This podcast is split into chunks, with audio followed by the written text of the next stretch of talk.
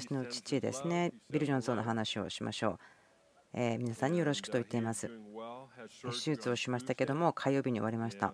彼は今、良い状況になってきています。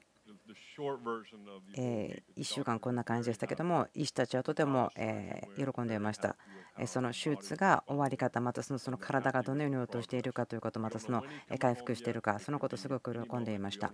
いつ家に帰ってくるかは分かりませんけれどもでもその体が回復すべきところはしっかりと回復していますから。良い知らせです。私たち本当にハッピーです。本当に良い状況ですから皆さんの祈り、メッセージ、励ましのノート、感謝します。私たちは本当にもう驚くばかりに受け取りました。本当に世界中から多くの人たちが祈ったり、励ましをくださったり、本当に喜んでいます。私たちがですね今週、病院に行っていた時に、本当に父と母がそのことを話してるんですね。その励ましのノート、皆さんから受け取った、世界中から受け取ったもの、本当に彼らはすごくですね喜びで感動している、そのような状況です。どれだけの人たちが祈ってケアをしているかということ、本当にそのことを感謝しています。その父はですね今入院してるんですけどそのルームメイトと楽しい思いをしているそうです。何か素晴らしい証もあるそうですよ。入院してる時はですねお互いのことよく分かりますよね。患者同士部屋を分かっちゃってますから。今ですねこのえー、アイベデル .tv 見てると思うんですね。お父さんお母さんこんにちは先週の日曜日も iPad で見ていて、隣にいた人が、あそれいいですね、もっと音を大きくしてくださいと、ベテル TV をですね見てるビルさんに言ってきたそうです。祈りありがとうございました。私たちが状況分かったらまたお知らせします。もう一つのことは、ちょっとスポーツの話になりますけれども、私たちは真剣にウォーリアーズのために今夜祈るべきです。私は言っておきましょう、レイカーのファンなんですけれども、真剣に心からレイカーズの大好きです。でもそのチームがあまり今良くないので、地元ウォリアーを応援しています。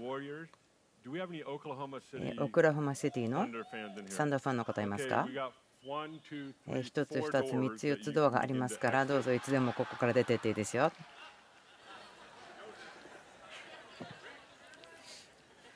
Everybody say with me, Go Warriors. Go Warriors と言ってください。Down with the thunder. Down with the Thunders. ああ、よかったです。なんか言ってすっきりしました。いや、サンダースも好きですよ。本当にいいチームですね。私が話していることに全然意味がわからない方いますか？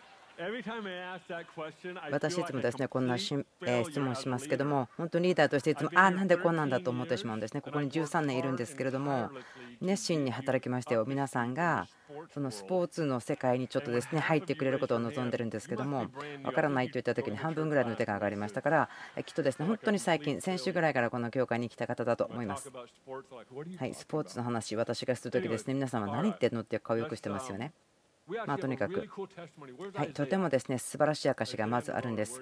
えー、アイザヤ君ですね。じゃあ、アイザヤ君に大きな拍手をしましょう。デイビッドさんにも拍手をしましょう。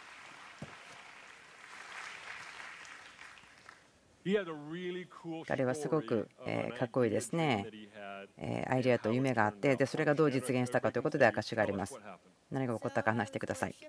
僕は礼拝していた時に主がねこう言ったんです。ホームレスの人のために20個の聖書をあげなさい。だからそれはホームレスのために20個聖書を買うということだと思ったのででちょっと数多すぎるなと思ったから15冊にしてって言いました。で自分の牧師生徒さんのとこに行ったんですけどで彼に言いました。自分の話をしました。でどうやってお金を集められるかなというとレースのためでした。レースによってお金を集めようと思って、その牧師はいいよと言ったので、レースの後にたくさん子供たちがいたから、結局私たちは1100ドル集めることができました。大体それは11万円ぐらいです。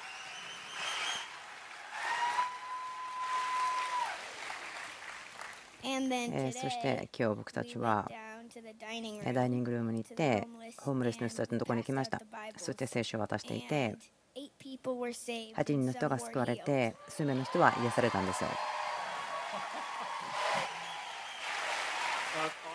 素晴らしいですね。はい何冊の聖書買ったの？87 87聖書をあげることができました.上出来です.素晴らしかったですね。素晴らしいです。はいアイザイ.君のためにもう一度拍手しましょう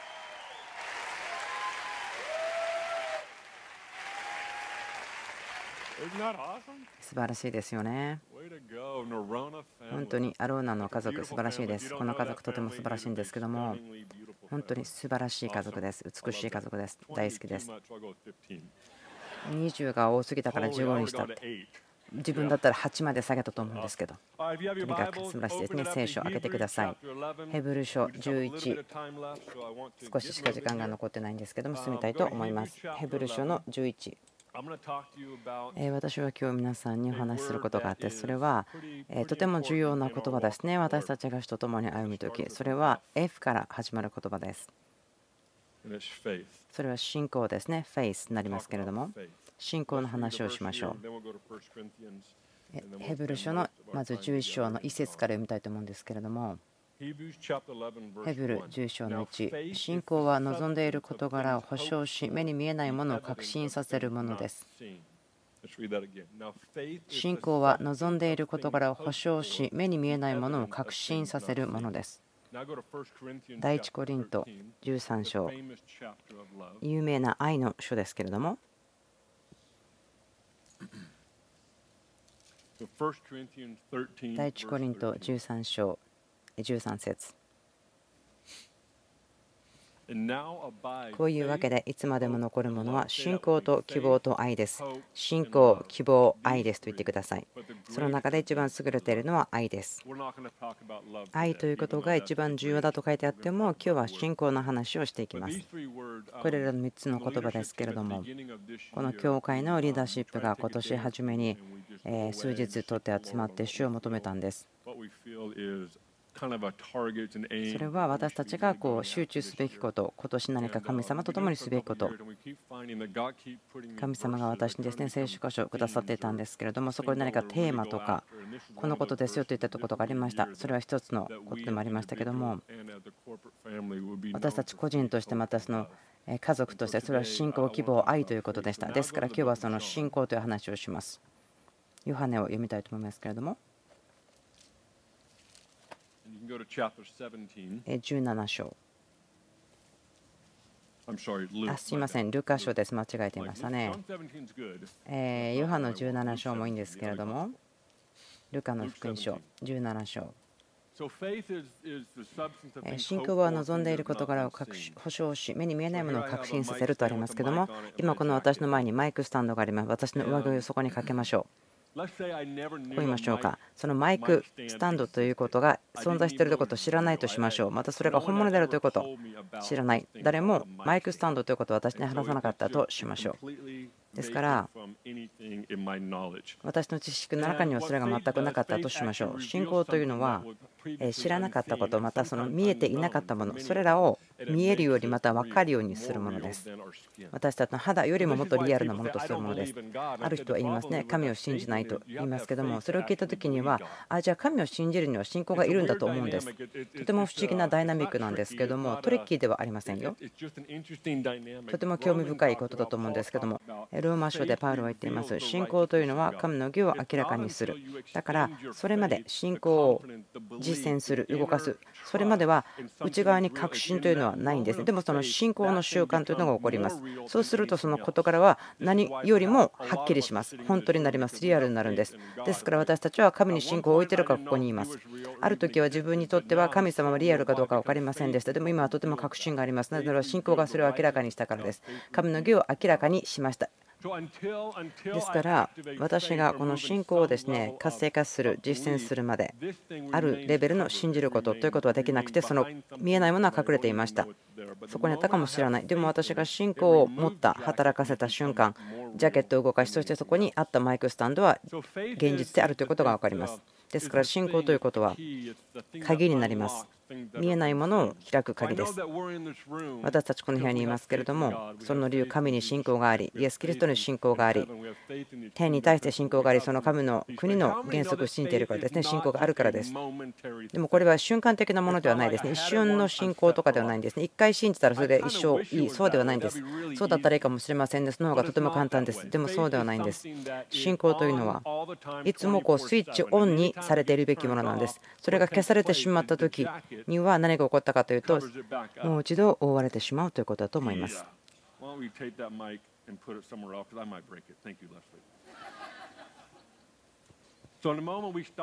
ですから私たちが信仰をですね活性化する信仰にということをやめてしまった時にまた隠してしまうということです。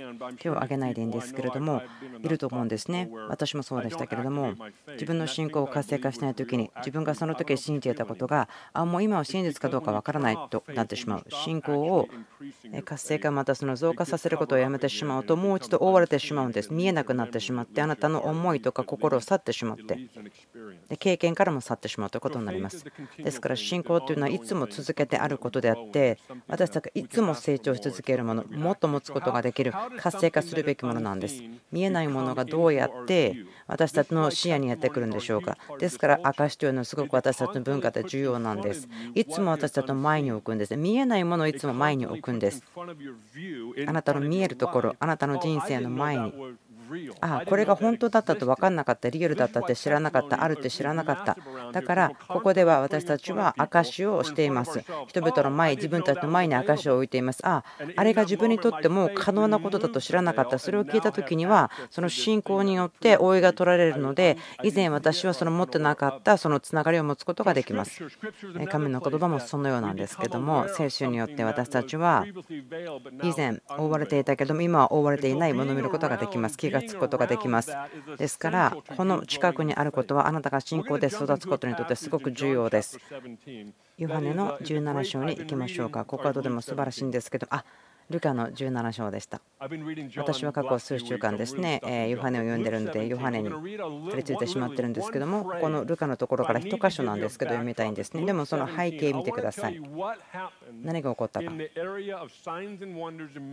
印、不思議、奇跡ということ、ルカの1章から17章までのところ、弟子たちが見たものということを経験したということ。である弟子たちはその奇跡の中に自分もいた経験したという人たちもいます。ですからリストはこんな感じになります。5000人の給食。でも多分これは1万人から1万5000人が給食されたと思うんです。なぜならば5000人の男性としか書いてありません。で女性と子供入れたらそれぐらいになるでしょう。多くの人々が奇跡的に食事を受け取りました。またある少年ですね。癒された少年の話。その炎に落とされたりしてしまう。でもその少年が10人された。人々が死からよみがえらされた病の霊。病の霊という教えもありますけれどもイエス様は言いましたよね。病の霊出ていけと言っています。ツアラトの人が癒されました。また手を伸ばすことができない。手が縮んでいた人も癒されました。イエス様が癒しました100人隊長のしもべ私この話すごく福音の中で好きなんですけども100人隊長がイエス様のところに来て言いましたね私のしもべは病気ですイエス様は何かコメントをしてでも100人隊長はこういうんですねあなた来る必要はございませんもしあなたが彼は癒されるというならば私はそれを信じますそして私は帰りますと言ってイエス様はこんなにすごい信仰をまだ誰からも見たことがないもっとですねきちんとした話し方をしていると思いますけれどもでもそのようにイエス様は感じたことでしょう100人隊長のしもべイエス様はしもべよくなると言って100人対象ありがとうございますと言って帰っていった。そして彼が家にいた時にそのしもべは良くなっていた。悪霊に疲れた人がいました。でもその人は自由になりました。ですからルカの9章10章見ることできますけれども楽しいところです。なぜならばイエス様が力と権威を弟子たちに与えるところです。そして彼らを送り出します。彼らが戻ってきてレポートをするんです。戻ってきてこんなこと言ってますね。イエス様この力と権威は本当にすごくよく効きます。これらのことが起こりましたよと。イエスも言いました。よくできたね。 high five してくださいさあ今から私たちはバケーションに行きましょう。バケーションに行ったらですね、そこに行く途中で邪魔が入りました。群衆が癒されました。ルカの9章の終わりに行く頃には、このようなことがあります。興味深いんですけども、弟子たちが、え坂を下るように問題に入っていく人格の弱さ弱点が表されていく力と権威ということに対して誰かが言っていますけれどもある人に力と権威を与えたらその人本当にどんな人か分かるよとイエス様は弟子たちに力と権威を与えたんです奇跡奇跡奇跡多くのこと起こりましたけどもでも弟子たちの人格の弱さが現れるようなスパイラルに入ってしまって誰が一番偉大かとか比べ始めるんです私が一番偉大だ。いやいや、私である。そのようなことです。イエス様が来てこいます。もしあなたが偉大なものになりたければ子供になりなさい。そして次に起こることはこれですけれども、弟子たちがエリート主義に陥ってしまうんです。どういうことかというと、自分たちは本当に選ばれているエリートだ。イエス様の弟子たちである。だから他の人が奇跡をやっている人たちをやめなければならない。なぜならば彼らは私たちの一部ではないからだ。イエス様はこう言いました。あなたは何言ってんですか？彼らは私たちに反対してないから私たちの味方ですと。で次はこれですね。一つの村を滅ぼしてしまおうかと言うんです。弟子たちは。それは良い前進ではありません。成長ではありません。人格にとっても何か違う不健康なところに行ってるということです。ですから、ルカの9章でイエス様はやっと弟子たちを叱りますよね。こう言いますね。もう下がれと言うんです。そして、もしそれが私であるならば、私の出す結果というのは、この実験ですね。その弟子たちに力と権威を与えるというものは、あ、これは失敗だと思うでしょう。もうこれはうまくいかなかったと思うでしょう。彼らにあげたものでも彼らは使う準備ができてなかった。イエスもそう思わず、反対に、いや、これはいい計画だ。私はここでこれをするのを好むと。だからイエス様あと70人また集めました。そして送り出しました。私は彼らとイエス様のつながりがどれだけ親しかったのかさえ分かりません。でもそのようなことが起こってきます。そして汚れた霊から解放される人がいます。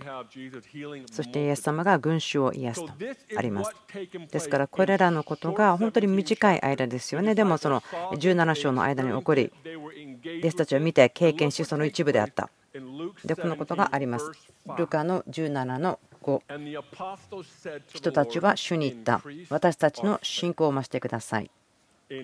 人たちは主に言った私たちの信仰を増してください。とても興味深いと思うんです。彼らがこのことを聞いた、求めたタイミングです。なぜならば、もしあなたが信仰の周りにいなければ、もっと欲しいと思わないはずなんです。あなたが信仰と共になければ、信仰の周りにいなければ、あなたが朝パッと起きて、自分もっと信仰が必要そうは思わないでしょう。ですから私が皆さんに提案したいことですね。自分がもっと信仰が必要だと思わなければ、願いがなければ、自分はもう信仰の周りにはいないのかもしれない。信仰という領域において、自分より先を歩いている人、またはもっと信仰が必要だという状況の中に自分を置いていないということです。なぜならば、私たちが自然人間としてしてしまうことは、終わることが好き、到達することが好きなんです。一生懸命戦って、そして山の頂上に着いたら、あ大変だった、すごく難しかったけども、やっと山に登ってきたから終わった、よかった。で、私たち、今度、クルーズコントロールというボタンを押してしまうんです。もう到着した、はい、ボタンを押しましょう。あもう新しい領域に来ました。私の前の世代は来たことがなかったでも今自分たちはここにいる。だからクルーズコントロールがあるから人生がすごく心地よく安心していきましょうというふうになってしまう。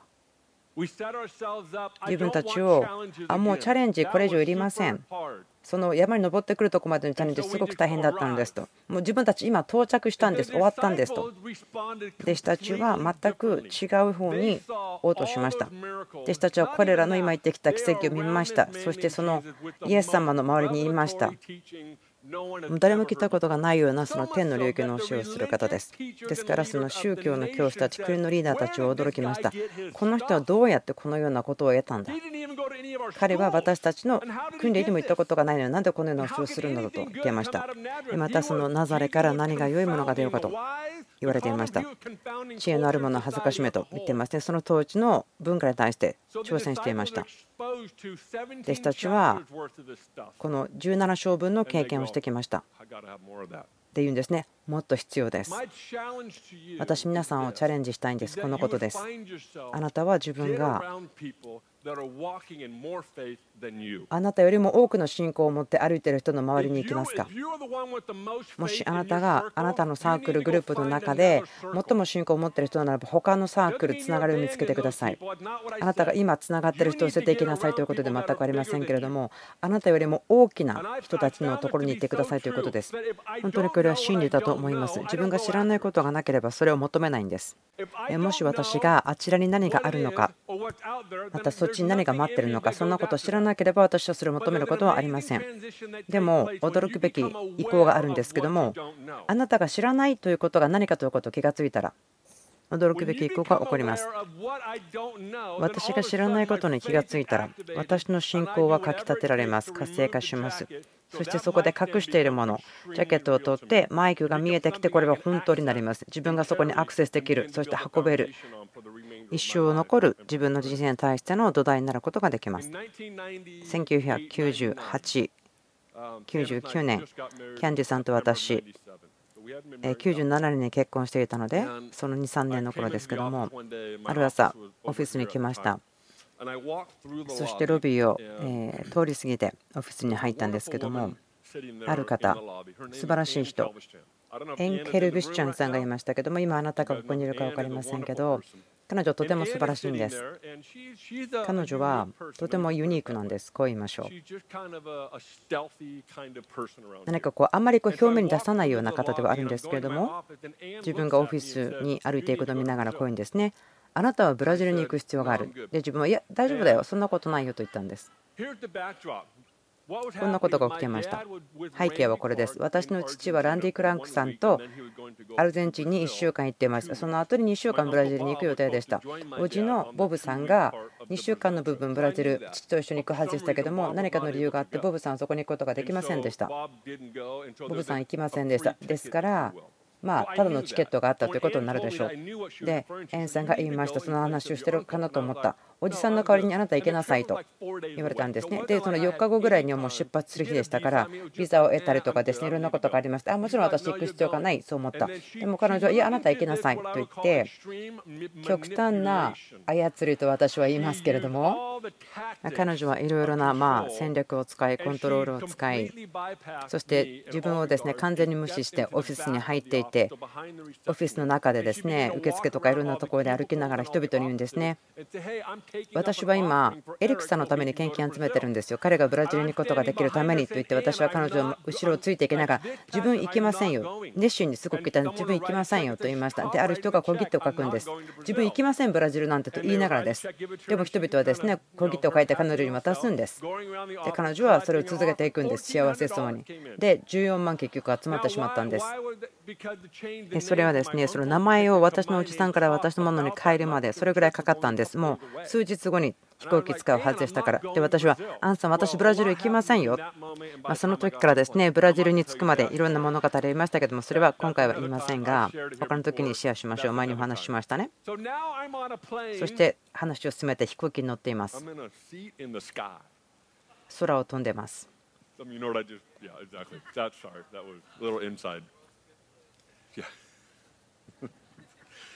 There's a great comedian who talks about this that I just coming to my head right now.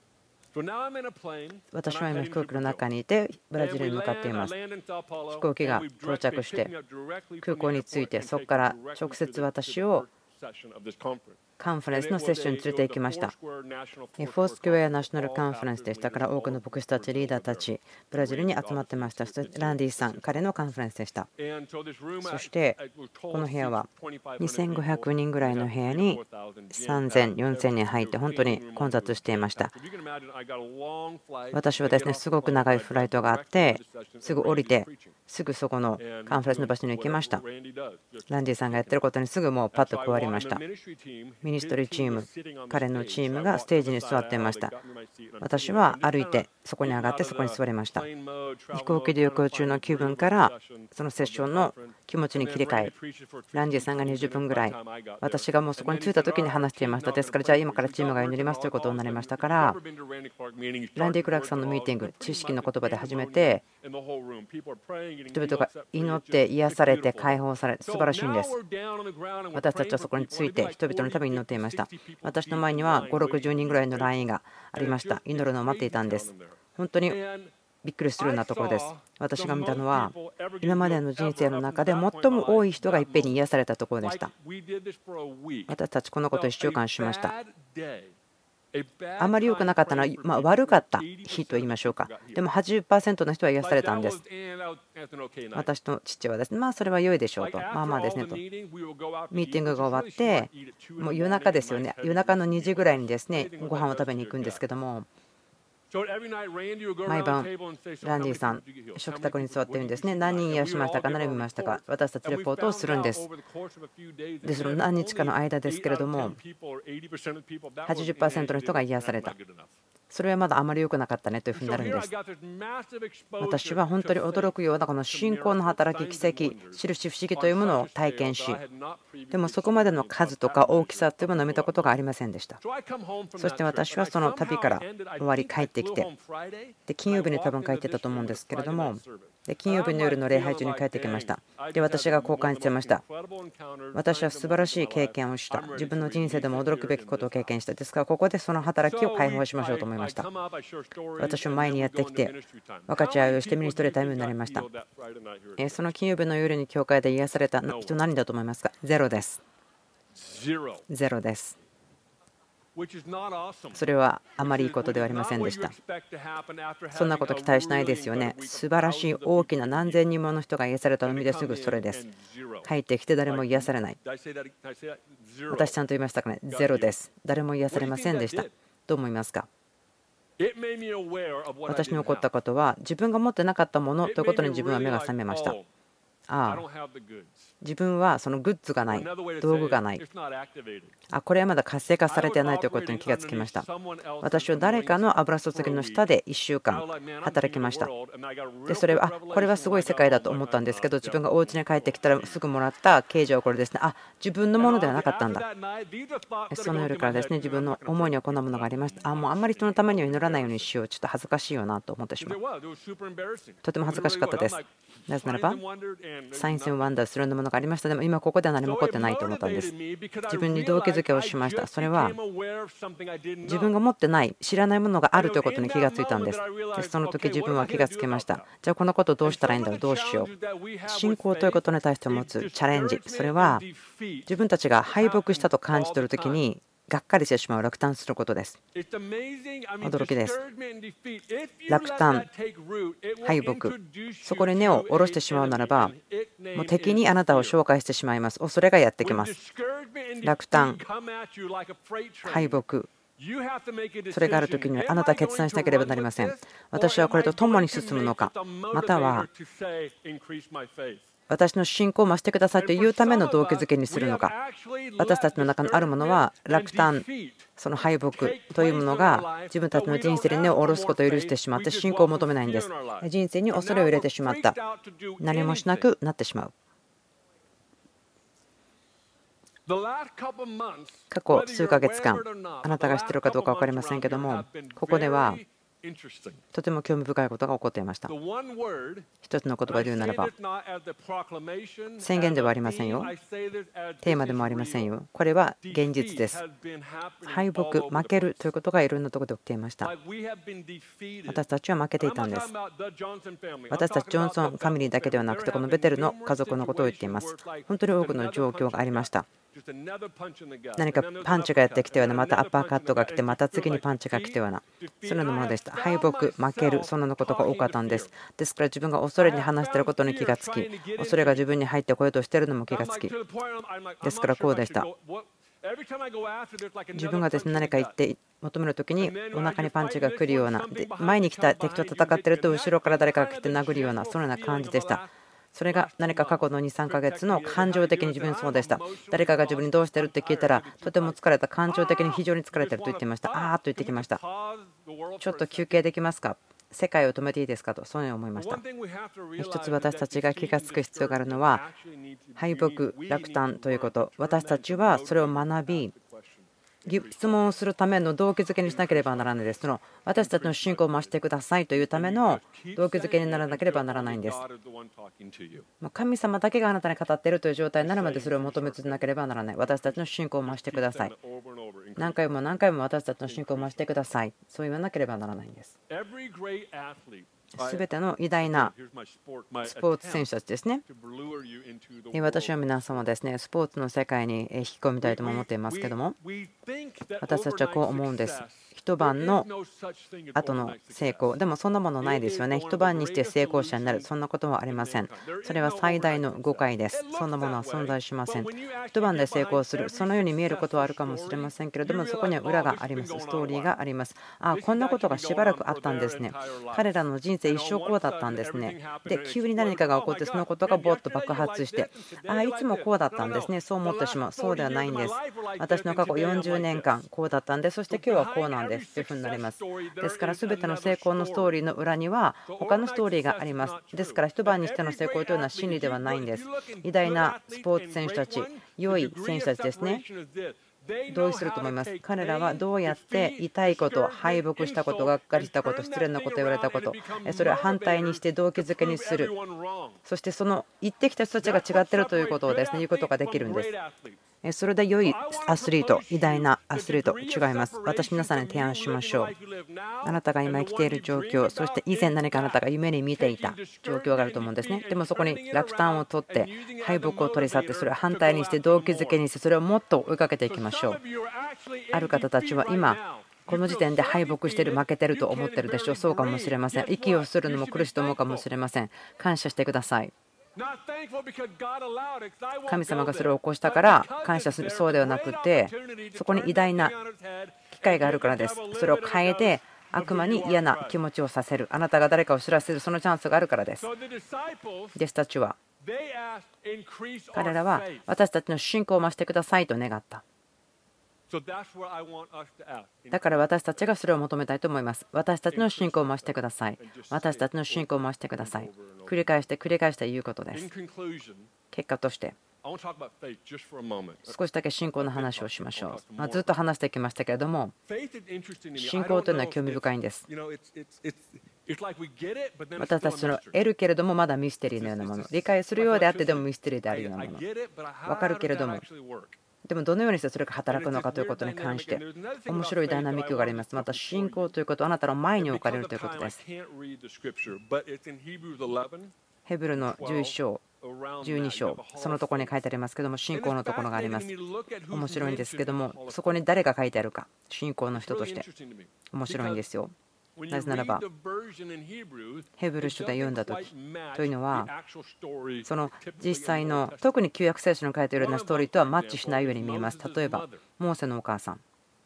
ヘブルの11章では、信仰の女性として書いてあります。信仰のために知られている。そのように書かれています。でもストーリーを読んでみると、面白いんです。もちろん信仰の女性ではあったでしょう。でもそれはこの信仰ってこんなことというふうには見えない時もありますよねということだと思うんです。ちょっと想像してください。その時のことを。生まれたばかりのヘブルの赤ちゃん、死ななければならない。自分はお母さんではないけれども、娘が2人います。自分がもしそれを聞いた時に、どうなるか。自分は何でもすると思うんです。自分の人生も捧げる。子供たちが守られるために。その心の内側から出てくるような本能のようなもの守るような気持ち。想像してください。その知らせがやってきた時に新しく生まれたヘブル人の男の子を死ななければならない。でそのお母さんはパッと見には全然非合理的なような考えに思えるけれどもこれをしましたね。バスケットを作り。この話はですね多く日曜学校で話されてるかもしれませんけれどもでも考えてください。バスケットです。カゴですよカゴの中に赤ちゃんを入れて川に流すんです。それはあなたがそれをするならばもう他に選択がないからということにもちろんなるでしょう。あれがこれが選択がどっちかある、そうではない。これしか選択がないからこれをするということでしょう。もうあなたが考えてください。お母さんであるならば自分の子供をカゴに入れて大きな川に流していくこと。それはあまり慰めることではないですね。私、主を信じています。ですから主は私の子供の面倒を見てくれる。そうではなくて、ああ、これしかできないからこれをするんです。この選択だけなんです。そうなるでしょう。でもなぜか後でヘブルの11では彼女は信仰の女性として書いてある。ですからそこで私が聞こえるのは信仰というのはいつも私たちはこのようだと思うようなものではないんです。やらなければならないことをやること。これしか選択がない。私はこれをします。私は今楽器を飛び降ろうとしている。あなたは後ろに敵がいるから前に行くしかない。でも飛び降りる選択ってのもね最後に言います。でも例えばサラ、アブラハムの妻、彼女もその信仰の人として書かれていますね。信仰に満ちた女性、素晴らしい息子を産んだ約束、世代、群衆、その砂のほどの子孫を得た。でも考えてください。神様が彼女に話す時覚えてますか？ちょっと恥ずかしいですよね。神様、あなたは息子を産むと言った時にサラ、笑ってしまったんですよね。バカにしたように笑ったんです。あ素晴らしい感謝ですと言って微笑んだのではないんですよね。でもヘブル書では信仰の女性と書かれている。提案します。信仰というのはいつもあなたがこれが信仰だというには見えない。時々あなたにある選択だけをする。ある時は大きな感情とともにある確信があってそれをするという時もあります。でもある時はもう選択他にないからこれをしなければない。ですからその信仰はいろいろな顔またはその現れがあると思うんです。皆さんにチャレンジさせてください。人々のところに出て行ってみてください。ストーリーを聞いてください。あなた自身があ自分が知らなかったことがたくさんそこにある。そのようなとこに行ってください。私の信仰を増してくださいと神様に言ってください。